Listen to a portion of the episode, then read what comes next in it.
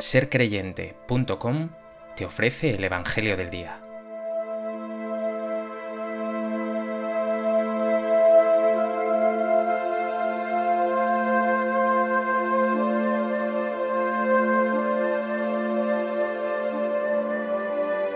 Del Evangelio de Marcos.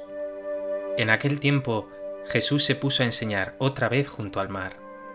Acudió un gentío tan enorme que tuvo que subirse a una barca, y ya en el mar se sentó, y el gentío se quedó en tierra junto al mar. Les enseñaba muchas cosas con parábolas, y les decía instruyéndolos, Escuchad, salió el sembrador a sembrar. Al sembrar algo cayó al borde del camino, vinieron los pájaros y se lo comieron. Otra parte cayó en terreno pedregoso, donde apenas tenía tierra como la tierra no era profunda, brotó enseguida, pero en cuanto salió el sol se abrasó, y por falta de raíz se secó. Otra parte cayó entre abrojos. Los abrojos crecieron, la ahogaron y no dio grano. El resto cayó en tierra buena. Nació, creció y dio grano. Y la cosecha fue del 30 o del 60 o del ciento por uno. Y añadió, El que tenga oídos para oír, que oiga. Cuando se quedó a solas, los que lo rodeaban y los doce le preguntaban el sentido de las parábolas. Él les dijo, A vosotros se os ha dado el misterio del reino de Dios. En cambio, a los de fuera todo se les presenta en parábolas, para que por más que miren no vean, por más que oigan no entiendan, no sea que se conviertan y sean perdonados. Y añadió, ¿no entendéis esta parábola? Pues ¿cómo vais a conocer todas las demás? El sembrador siembra la palabra. Hay unos que están al borde del camino donde se siembra la palabra, pero en cuanto la escuchan, viene Satanás y se lleva la palabra sembrada en ellos. Hay otros que reciben la semilla como terreno pedregoso.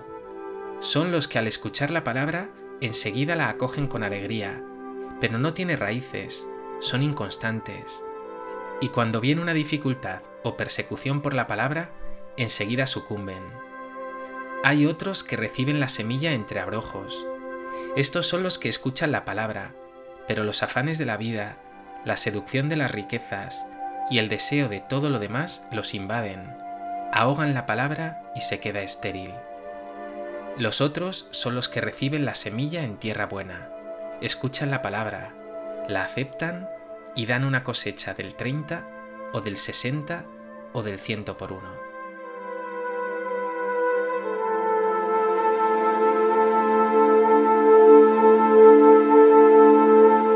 En el Evangelio de hoy, Jesús nos regala una de sus parábolas más célebres, la del sembrador. Jesús usa imágenes sugerentes para hacernos comprensibles los secretos del reino de Dios. El Evangelio de hoy incorpora además la interpretación de esta parábola del sembrador, pero lo cierto es que existen otras interpretaciones, porque las parábolas, por definición, siempre tienen diversos puntos de comparación. Por eso, abre tu corazón para acoger ese sentido profundo que tiene esta parábola de parte de Dios para ti. A propósito de este texto del Evangelio de Marcos, me gustaría compartir contigo tres reflexiones. En primer lugar, quiero que te fijes en la figura del sembrador. Siembra abundantemente, confiando en que la tierra que hay bajo sus pies acogerá esa semilla y la hará fructificar.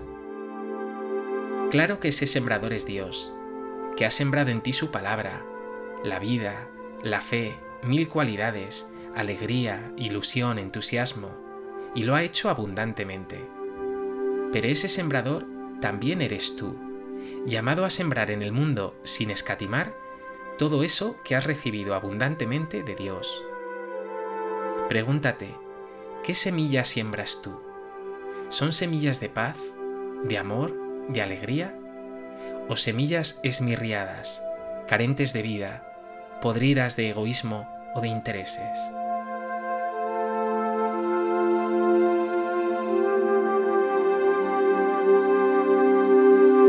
En segundo lugar, quiero que te fijes ahora en esos lugares donde cae la semilla. El borde del camino, incapaz de acogerla. Los pájaros acabarán comiéndosela. El terreno pedregoso, donde creció rápido la semilla, pero sin raíces, pronto se abrasó. La tierra entre abrojos, que hace imposible el crecimiento. Y la tierra buena, donde finalmente brotó. ¿Cómo es la tierra de tu corazón? Quizá tengas algo de todos esos terrenos. A veces las palabras del Señor te pasan desapercibidas y las escuchas como quien oye llover. Otras veces tienes grandes propósitos, pero la inconstancia abrasa posibilidades mayores. Otras veces son tus ocupaciones, tus intereses, tus egoísmos los que ahogan la posibilidad de acoger con más generosidad a Dios. Pero también muchas veces has acogido al Señor de corazón, has orado, le has dicho que le amas y has servido a tus hermanos. Enhorabuena, pero no te duermas en los laureles. El reto hoy es que vayas labrando tu corazón para que sea cada vez más una tierra buena, preparada para acoger al Señor.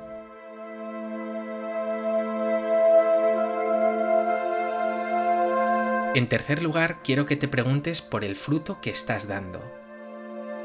Quizá estés en el 30 y te sientas ya satisfecho, o incluso en el 60. Bendito seas, pero el Señor hoy te pide más. Quiere que su semilla en ti dé fruto al ciento por uno. ¿Estás dispuesto a buscar este más que te pide el Señor? Piénsalo. ¿En qué puedes dar 100 en vez de 60 al Señor? ¿Más servicio? ¿Más alegría? ¿Mejores palabras?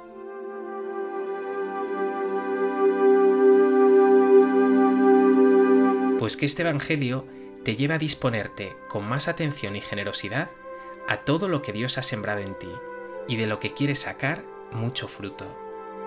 Créetelo, vales mucho y tu vida no puede ser estéril deja que el Espíritu haga fructificar tu vida.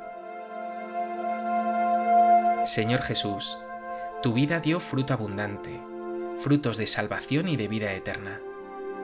Mi vida, por el contrario, es a menudo muy pobre, da fruto a duras penas. Por eso hoy te pido que abones la tierra de mi corazón. Quiero servirte. No dejes que me conforme con menos. Créeme, quiero dar el fruto que tú soñaste un día en mí. Te amo, Señor.